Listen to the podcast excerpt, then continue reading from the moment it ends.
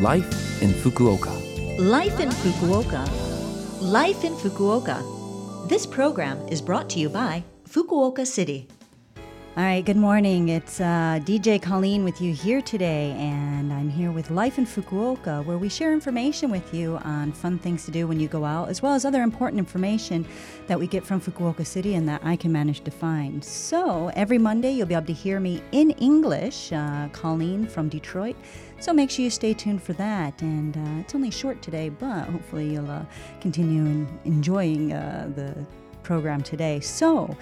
We have here in the studio a special guest, and I want to say good morning to you, Mike. Good morning. So, uh, first, can you just give us a little bit of a self introduction about yourself? Uh, certainly. I'm from Salt Lake City, Utah, in the United States. Mm-hmm. Um, after finishing university, I came to Japan because I had so many Japanese friends and I wanted to learn more about the unique culture of Japan. Okay, so uh, how long has it been since you came here to uh, Japan, to Fukuoka, I guess? Um, I've actually lived here for about 28 years. wow, okay, 28 years. Yeah. So it's been uh, quite a while. So, what did you do when you first came, and what are you doing now? Well, I've always been an English teacher here, and I've taught at many different schools. But um, I'm also a teacher for the Kuroda Handen Yagyu Shinkage Ryu. Ooh, it's a okay. traditional um, mar- Japanese martial art. Yeah, okay. Yeah. So, what do you do uh, with that? What's involved in all that? Um, well, our main focus is like the old traditional samurai Mm-hmm. martial arts. So it's uh, something called kenjutsu or swordsmanship. Okay. And that's the main focus, but we uh, train a lot in philosophy and um, other martial arts like jujitsu or um, we use different weapons. So it's, it's all very traditional. The school is about 500 years old, 600 years wow, old. okay. Yeah, it's 600 years, almost 600 years old. And um, my teacher is the 14th Grand Master. Okay, so quite a tradition going Yeah, there. That's right. Um, are they accepting students, like new students? Yeah, we always accept. interested? Yeah, we always accept new students, um, and just we've just started training again after the whole coronavirus. So Okay. we've just opened up again. Okay, um, so later on, um, I'll give you some information, hopefully, about where you can uh, get more information and uh, if you're interested in training. So, when you came to Fukuoka, tell me, what were uh, some of your impressions and have they changed? Um, well, I really love Fukuoka. Um, I, I really like the diversity and the convenience of the city. Um, one day we can go hiking in the mountains. The next day we can go swimming in the ocean. Um, after that, we can go have dinner at a really nice restaurant yeah. and eat international food, and then go visit a traditional shrine or temple in the morning.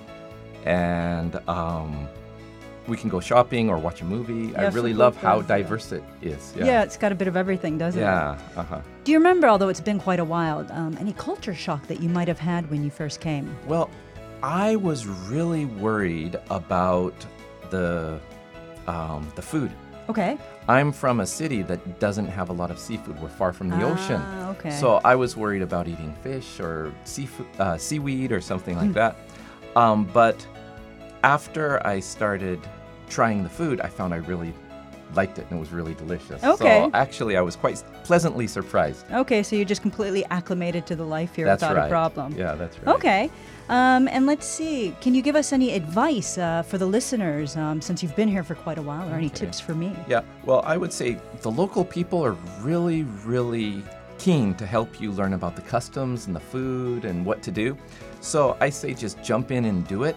Um, try things two or three times because, like, sometimes I didn't like things the first time, but after the second or third time, I was like, actually, this food is really delicious. So the the differences Yeah. of food or culture or something, actually, you kind of start to understand why they do it after a few times. So give everything a chance a few times and just give it a try. Okay, yeah, that's Yeah. some excellent advice. So, um, once again, can you just tell us the name of your school and roughly where it's located for Yeah. people who are interested? Um, it's called the Kuroda Handen Yagyu Shinkage Ryu, and we train on Friday nights at the Budokan at Ohori Koen, next to the Japanese garden. Okay, really easy to find. It's then. very easy to find. Fabulous. So hopefully, uh, if you're interested in that, definitely go check that out. And um, yeah, thank you for listening today. Thank you, Mike, for coming in. Well, thank you for having me. Samurai Mike, right? Yes, that's right. All right. we'll speak to you soon. Thank you.